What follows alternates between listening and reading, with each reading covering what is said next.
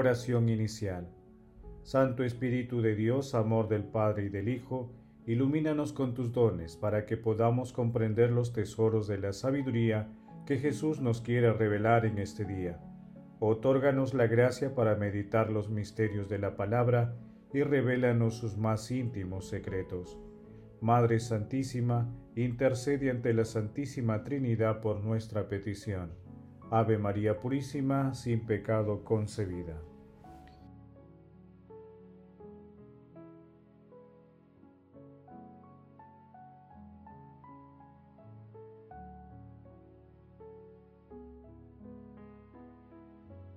Paso 1. Lectura. Lectura del Santo Evangelio según San Marcos capítulo 6 versículos del 1 al 6. En aquel tiempo fue Jesús a su pueblo en compañía de sus discípulos. Cuando llegó el sábado, empezó a enseñar en la sinagoga. La multitud que lo oía se preguntaba asombrada, ¿de dónde saca todo eso? ¿Qué sabiduría es esa que le han enseñado? ¿Y esos milagros que realizan sus manos? ¿No es este el carpintero, el hijo de María, hermano de Santiago y José y Judas y Simón? ¿Y sus hermanas no viven con nosotros aquí? Y se escandalizaban a causa de él. Jesús les decía, no desprecian a un profeta más que en su tierra, entre sus parientes y en su casa. No pudo hacer allí ningún milagro, solo curó algunos enfermos imponiéndole las manos, y se extrañó de su falta de fe, y recorría los pueblos de alrededor enseñando. Palabra del Señor, gloria a ti, Señor Jesús.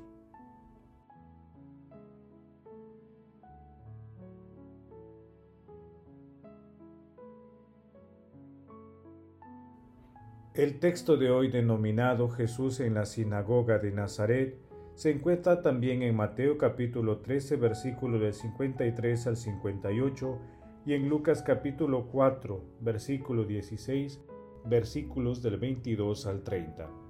Este pasaje considerado una anécdota evangélica. Jesús vuelve al pueblo donde había vivido, sin embargo, no es querido en su tierra y sufre la desconfianza, incredulidad y rechazo de la gente incluso de su familia. Es el precio de la libertad. Pese a ello, Él manifiesta su dimensión profética y divina. Las personas no niegan los hechos prodigiosos realizados por Él, pero no creen que Jesús es el Mesías y consideran que su origen humilde es incompatible con su condición de enviado glorioso de Dios Padre. Es importante aclarar que en la lengua semita la palabra hermanos tiene un sentido amplio. Se utiliza también para designar la relación entre primos y tíos, por ejemplo, en la relación de Abraham y Lot en Génesis capítulo 12 versículo 5. Por tanto, este pasaje no se refiere a que María tuviese más hijos que Jesús. Hoy Jesús bordea el misterio de la libertad humana porque espera de nosotros una respuesta libre, confiada, una respuesta de amor y de fe. Busquemos pues espacios de silencio y meditación para escuchar la voz de Jesús y acercarnos a su sagrado corazón, siempre amoroso y misericordioso. Tenemos el desafío de entregar la antorcha encendida de la fe a las futuras generaciones, despertando el amor a Dios en nuestros hermanos.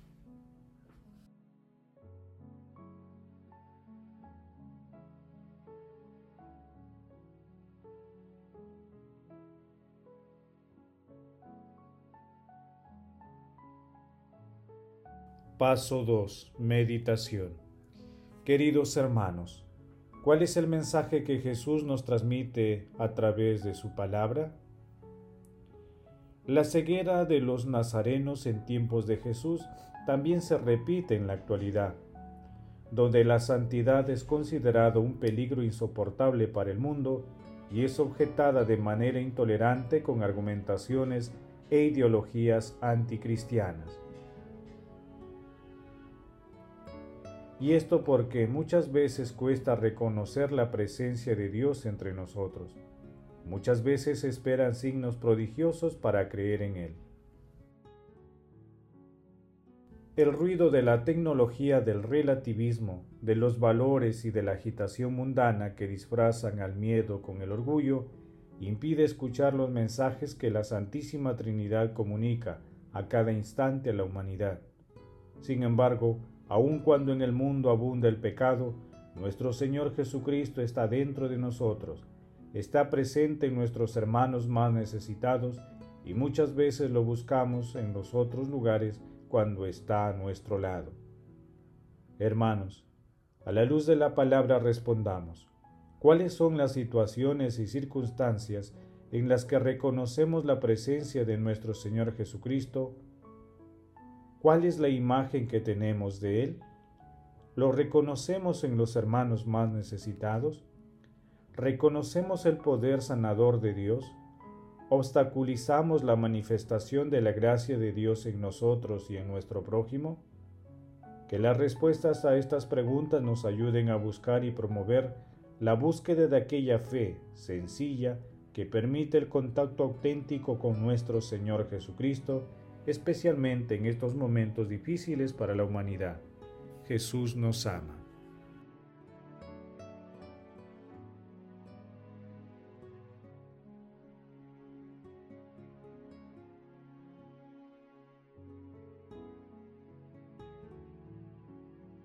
Paso 3. Oración.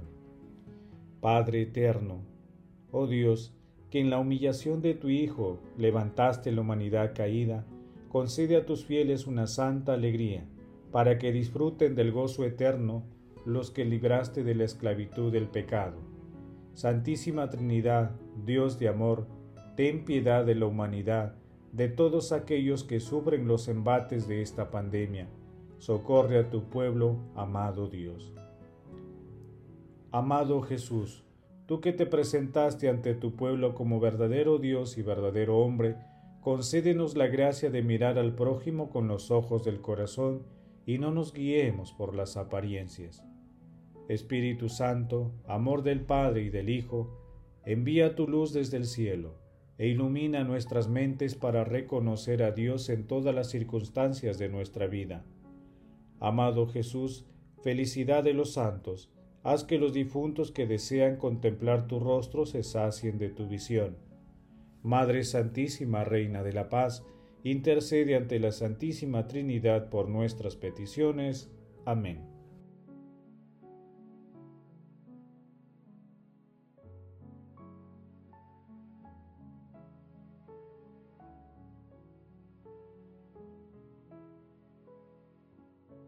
Paso 4.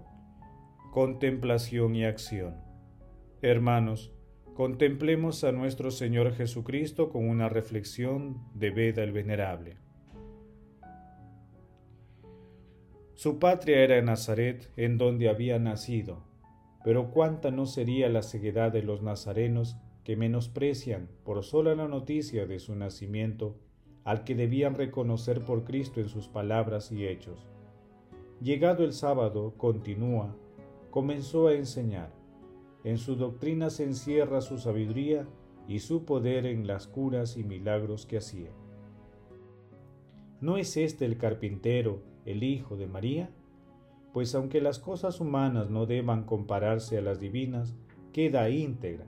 Sin embargo, esta figura porque el Padre de Cristo trabaja por el fuego y por el Espíritu y continúa, hermano de Santiago y de José y de Judas y Simón, y sus hermanos y sus hermanas, ¿no viven con nosotros aquí? Ellos atestiguan así que los hermanos de Jesús están allí con él, pero no viendo en ellos como los herejes a otros hijos de José y de María, sino a parientes solo de él, a los cuales, según la costumbre de la Escritura, se llama hermanos como Abraham y Lot. Génesis 13, siendo Lot hijo del hermano de Abraham. Y estaban escandalizados de él, el escándalo y el error de los judíos en nuestra salvación y la condenación de los herejes. Despreciaban pues al Señor hasta el punto de llamarle carpintero e hijo del carpintero. Mas Jesús le decía, no desprecian a un profeta más que en su tierra, entre sus parientes y en su casa. Que haya sido llamado profeta el Señor en la Escritura, lo confirma el mismo Moisés, quien dijo, Tú, Señor, te suscitará un profeta de entre tus hermanos. Deuteronomio capítulo 18, versículo 15. No solamente Él, que es el Señor de los profetas, sino también Elías, Jeremías y los demás profetas han sido menos considerados en su patria que en los pueblos extranjeros, porque es casi natural la envidia entre los compatriotas, no considerando los hechos de un hombre y recordando la fragilidad de su infancia. Y se maravilló de su falta de fe.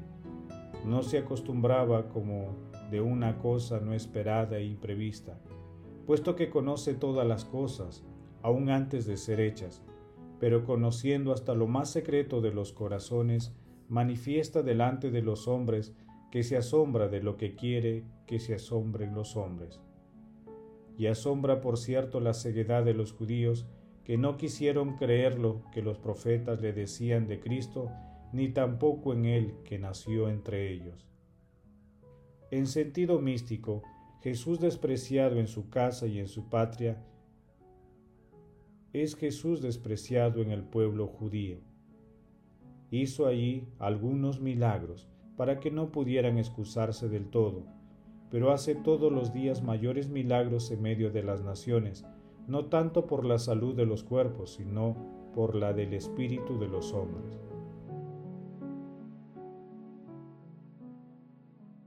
Queridos hermanos, agradezcamos de corazón a la Santísima Trinidad por el amor misericordia y ternura que tiene por toda la humanidad. Conscientes de este inmenso amor, hagamos el compromiso de contemplar la acción de Dios en nuestras vidas, reconociendo su presencia en nuestras actividades cotidianas a través de nuestro prójimo y a la luz de la palabra. Glorifiquemos a la Santísima Trinidad con nuestras vidas.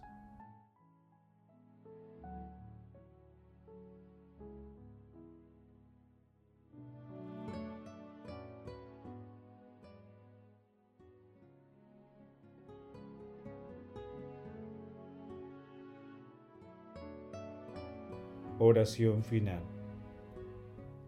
Gracias Señor Jesús por tu palabra de vida eterna, que el Espíritu Santo nos ilumine para que tu palabra penetre a lo más profundo de nuestras almas y se convierta en acción.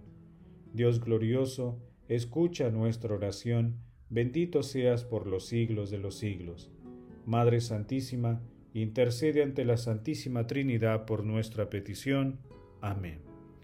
El Señor esté con ustedes y con tu espíritu. La bendición de Dios Todopoderoso, Padre, Hijo y Espíritu Santo, descienda sobre ustedes y les acompañe siempre. Amén. Bendigamos al Señor, demos gracias a Dios.